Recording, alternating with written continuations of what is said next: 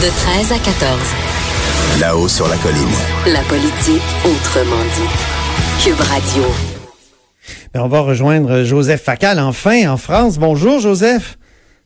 Bonjour Antoine.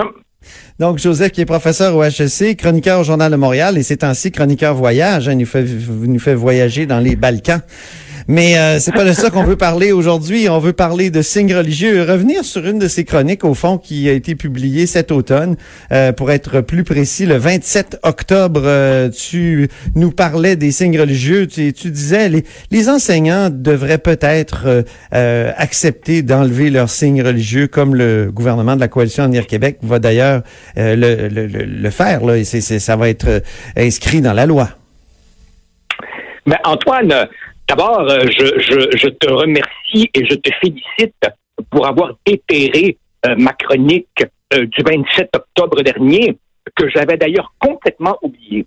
Alors, je me reconnaîtrai au moins le mérite de la cohérence, parce qu'aujourd'hui, je pense la même chose qu'au mois d'octobre. En ce sens que une piste d'atterrissage me semble se dessiner autour de l'interdiction des signes religieux pour les personnes en autorité avec pouvoir de coercition et donc ces juges, policiers, gardiens de prison. La question qui reste en discussion, c'est des enseignants ou pas? Et moi, oui, je pense que les enseignants devraient être assujettis euh, à cette loi pour une série de raisons qu'il me fera plaisir de, de, développer devant toi.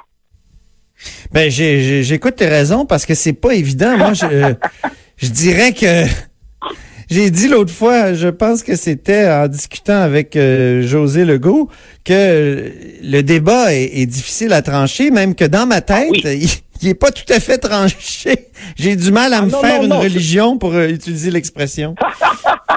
non, non, tu as tout à fait raison. Tu as tout à fait raison de dire que le débat est complexe, délicat et ne doit surtout pas être pris à la légère. Mais au bout du compte, euh, malgré la délicatesse du sujet, moi, je penche pour euh, l'interdiction euh, faite aux enseignants. Pourquoi? Parce qu'Antoine, d'abord, si on parle de interdire les signes religieux aux gens définis comme des figures d'autorité avec pouvoir de coercition, la question est un enseignant, plus vraisemblablement une enseignante, est-elle une figure d'autorité avec pouvoir de coercition.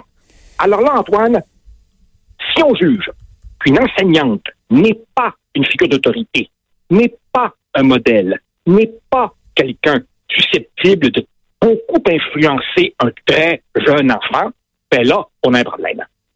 Deuxièmement, par définition, à l'évidence même, il me semble que c'est surtout justement dans le monde de l'enseignement primaire et secondaire très majoritairement féminin que la question des signes religieux risque de se poser. Entre toi et moi et nos auditeurs, les chances qu'une controverse survienne dans la magistrature me semblent assez minces. Dans le monde de l'enseignement, c'est là justement que se trouvent et se trouveront euh, les principales cohortes, disons, au sein desquelles risque de se poser euh, la question. Troisièmement, Antoine, imaginons, imaginons un dialogue entre une petite fille et, par exemple, une enseignante portant un hijab. La petite fille va demander très gentiment pourquoi tu portes ce signe?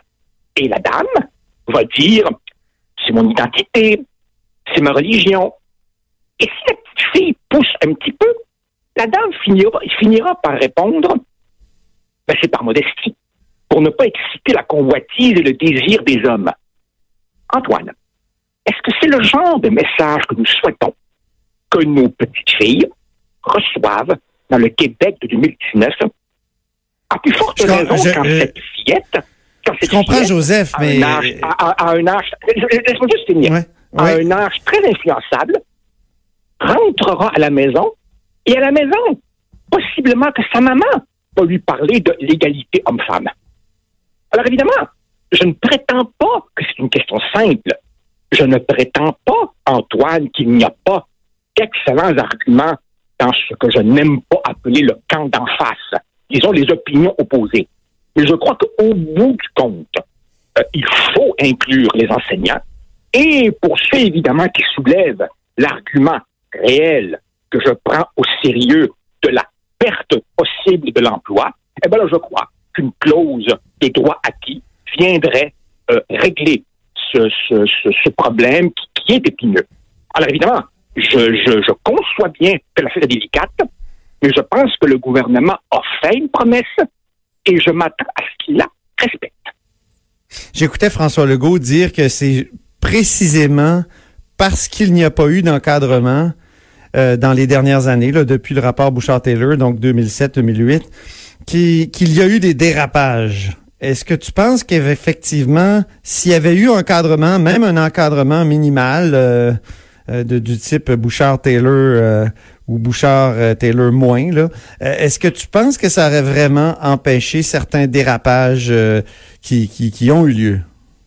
Antoine, le sort du rapport Bouchard-Taylor est absolument fascinant et en lui-même mériterait mille chroniques, voire un gros livre.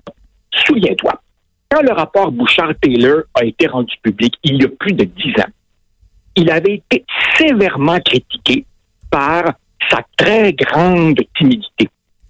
On disait, ça ne va pas assez loin. Et aujourd'hui, signe des temps, le rapport Bouchard-Taylor est sacralisé et considéré comme la voie de la sagesse, le strict minimum, le consensus québécois. Pas par Charles Taylor puis, puis Gérard Bouchard, effectivement, effectivement, Les deux semblent avoir décroché. Voilà, voilà. Ils, renient ce qu'ils ont signé. À, mon humble avis, à mon humble avis, c'est s'illusionner. C'est s'illusionner que penser qu'une petite pièce législative limitée à une à, des catégories très restreintes viendrait en quelque sorte régler définitivement le problème. Non, Antoine, nous sommes dans quelque chose de beaucoup plus vaste. Nos sociétés changent dans leur composition et ce débat autour de la laïcité euh, est, beaucoup plus vaste que ce que le gouvernement Legault s'apprête à faire. Ne nous illusionnons pas en pensant que ce projet de loi va tout régler. Mais c'est au moins un premier pas.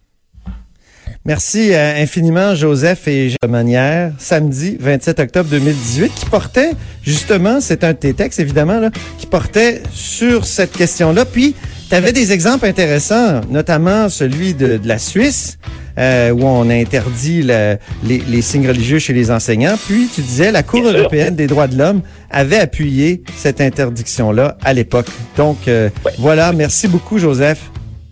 Ben, merci à la semaine prochaine. Merci. C'est tout pour nous à La Haut sur la Colline. Toujours très agréable d'être avec vous. D'ailleurs, je remercie euh, Joanie Henry à la mise en onde et Alexandre Moranville à la recherche. Et Sophie Durocher suit, comme vous le savez, avec On n'est pas obligé d'être d'accord. À demain, mardi!